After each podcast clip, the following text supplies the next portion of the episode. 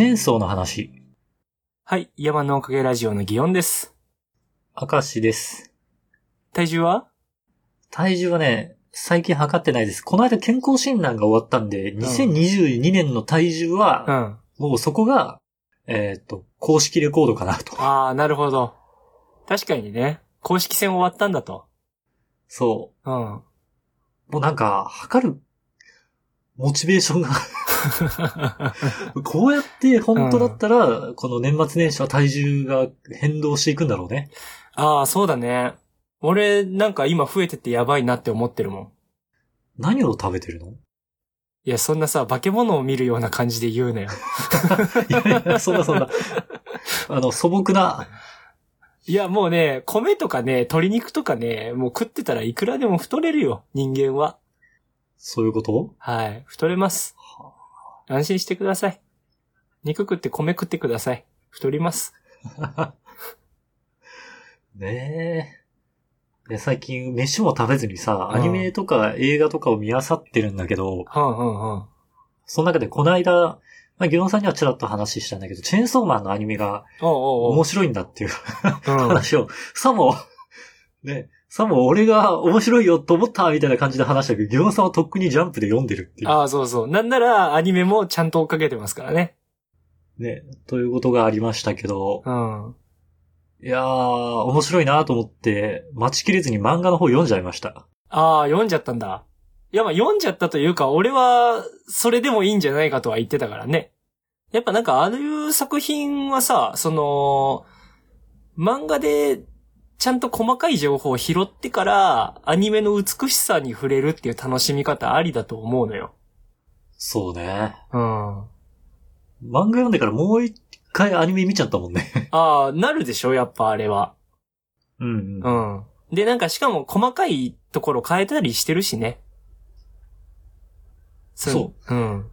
ここれ、今日の話、ちなみに、うん。チェーンソーマンのネタバレが含まれますんで。ああ、そうですね。あの、最初に皆様、お聞きの皆様、あの、ご理解いただけたらと思います。あの、チェーンソーマンまだなんだぜっていう人たちは、もう、今回は聞かないということでね。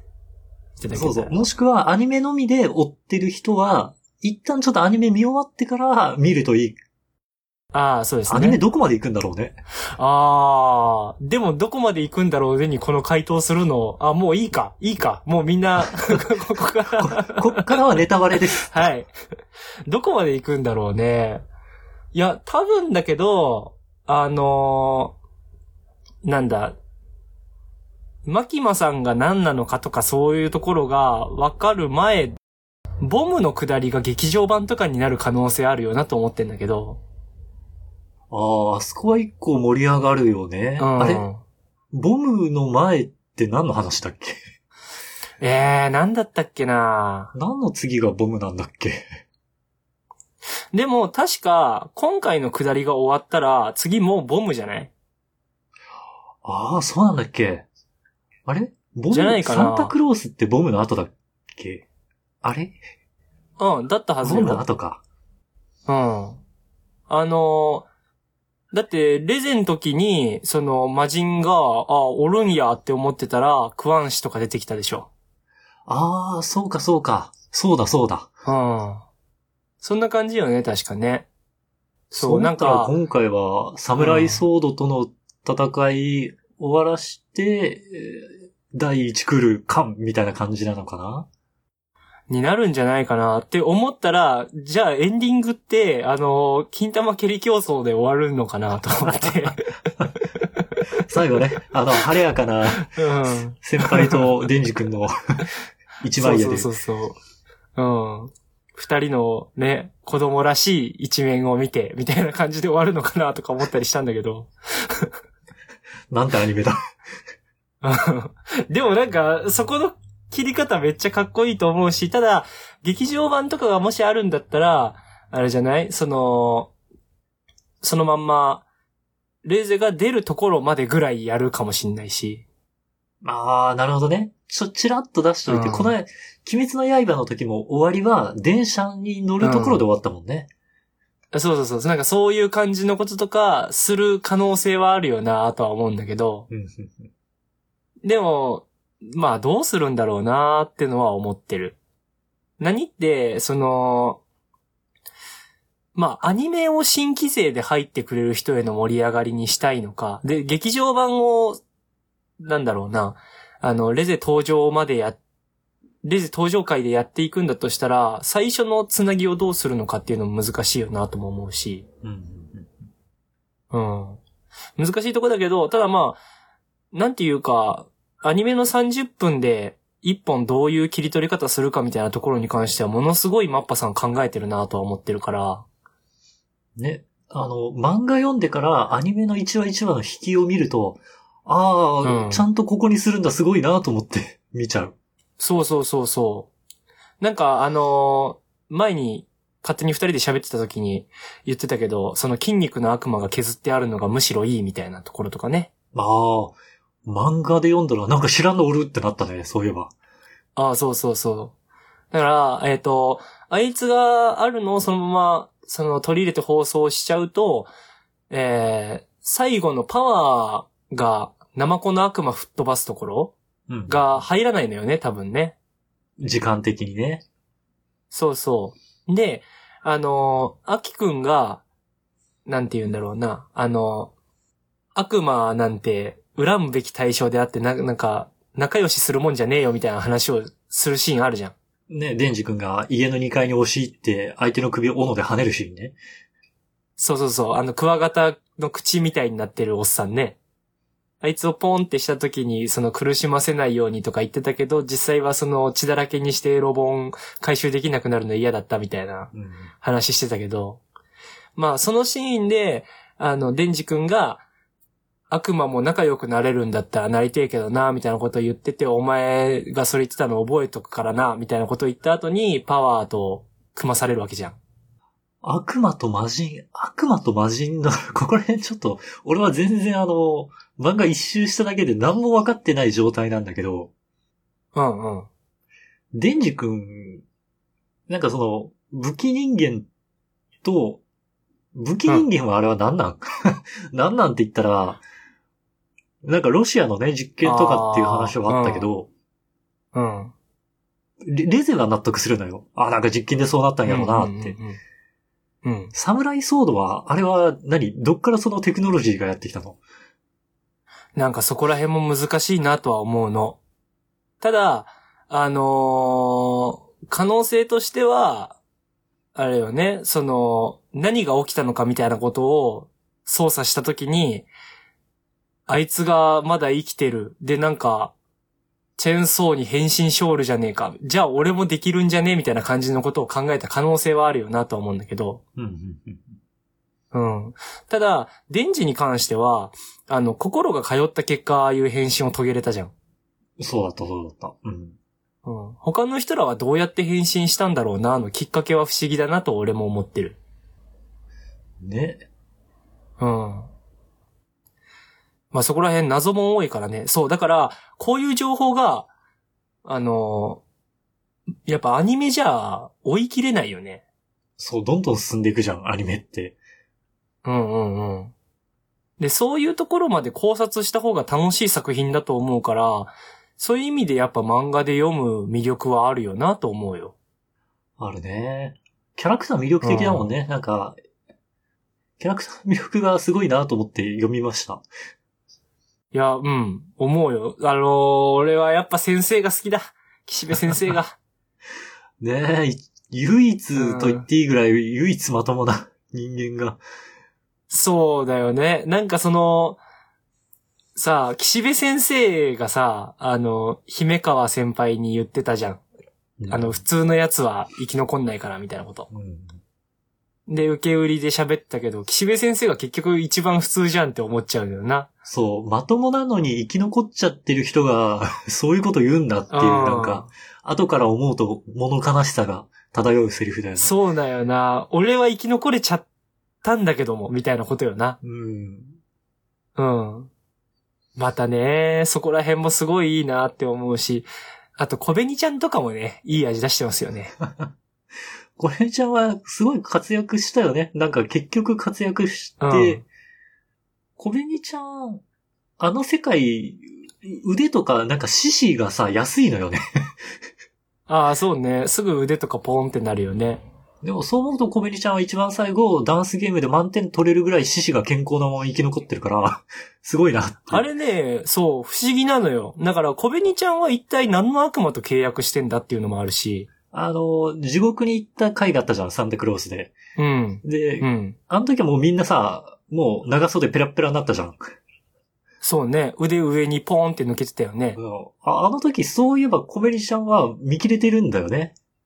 ああた多分お、俺が読んだ限り。だったかな？ちょっと見返してみるわ。ああ、で、あれ、な、なんでなんだろうと思って。あの悪魔の攻撃が効かないぐらい強いのか。な、なんなんだろうって。なんか、そう、そういう意味で、あのーこれはちょっと俺がひらめいたというよりも、その考察とかもちょっと見漁ってたりしてて、なるほどそういうところ気になるな確かにって思った内容なんだけど、小紅ちゃんって、その、飲み会の時の自己紹介で、あの、美味しいものを食べるのが好きですみたいな。趣味は美味しいものを食べることですって言うああのよ。言ってた言ってた。人のお金で食べるうんご飯が一番美味しいですって。そうそうそうそう。なんだけど、ソフトクリームを確か暴力の悪魔におごってもらったりした時に、うん。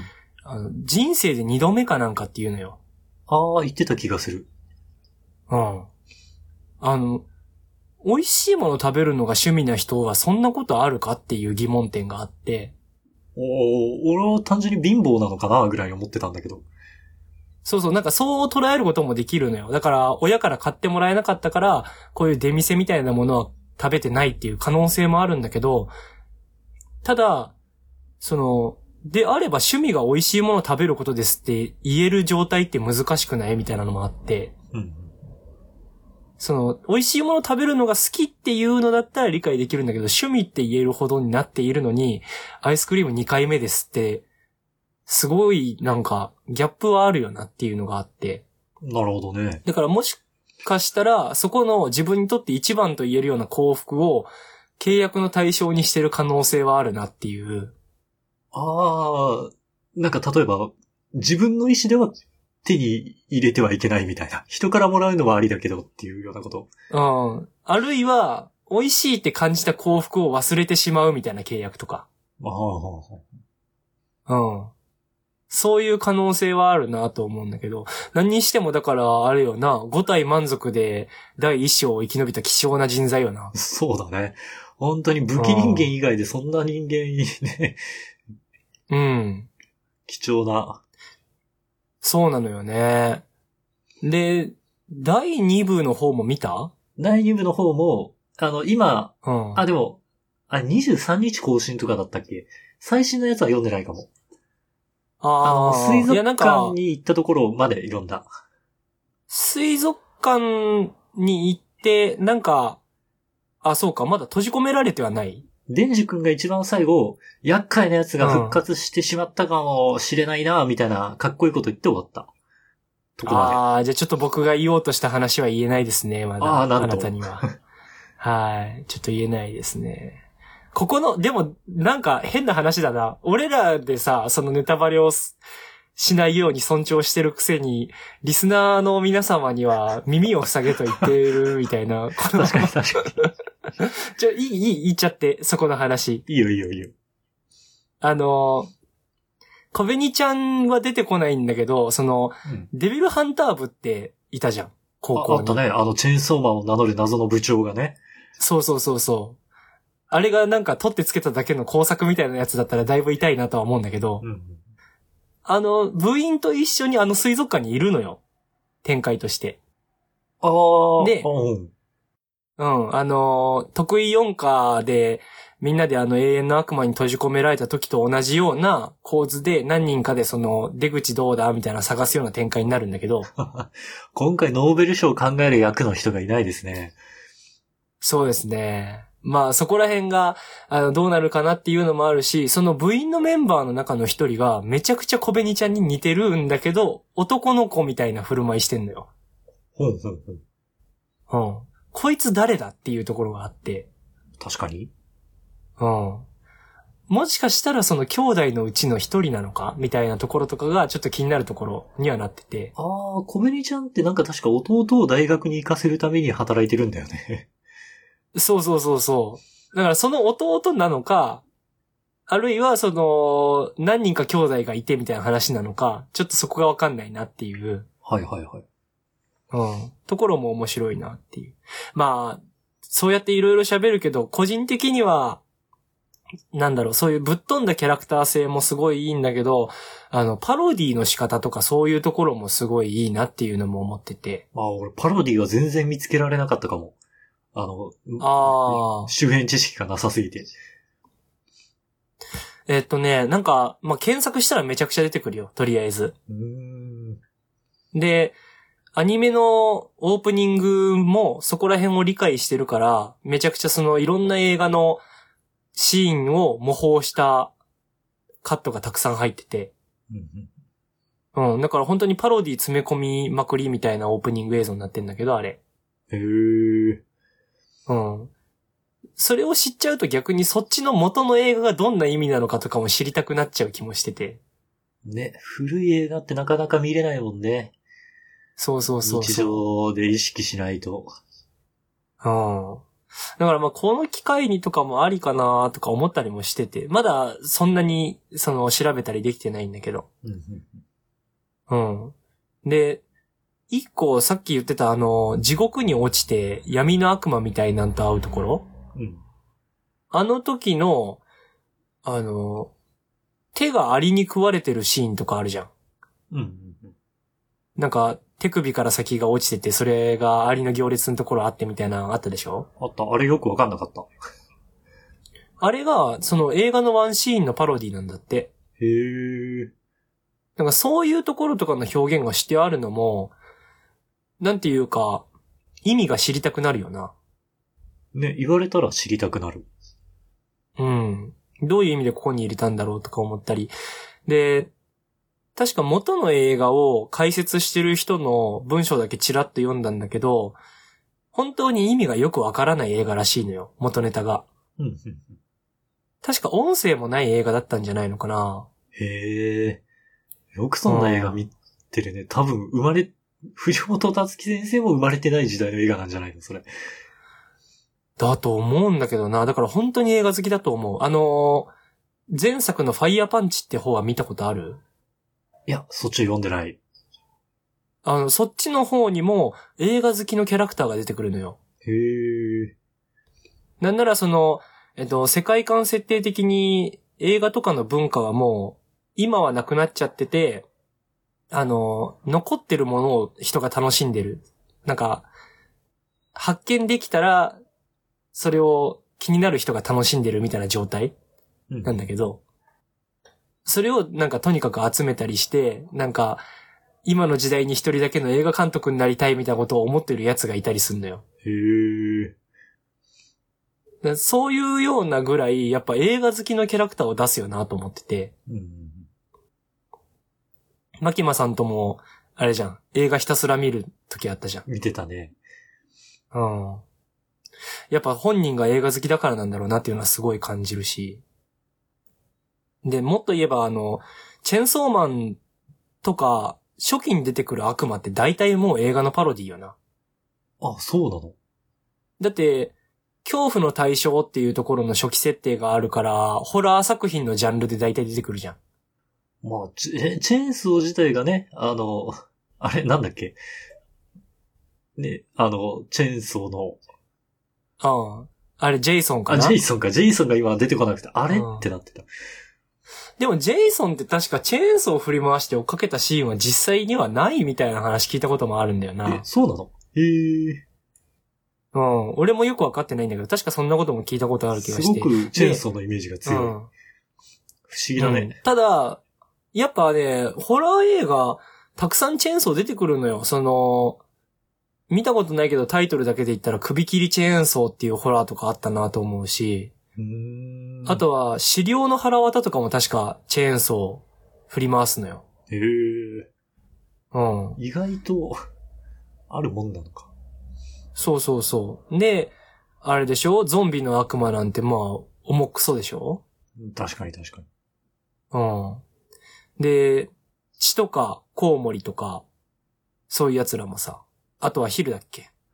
コウモリってさ、恵まれたモチーフで、なんかクソダサいキャラクターだったよな。そうね。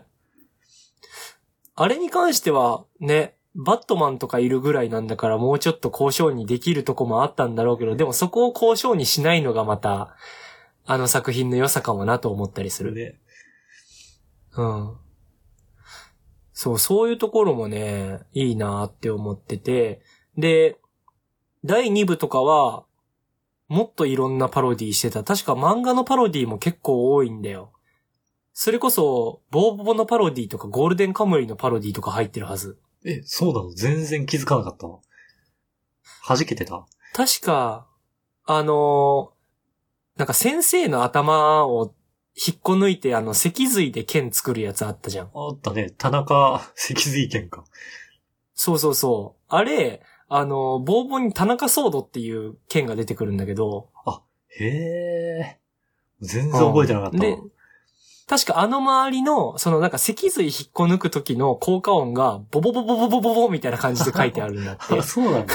へえ。そうそうそうそう。だから、そこら辺ももうクソパロディだし、だから、パロディの仕方がすごいよね、あの作品は。本当だね。うん。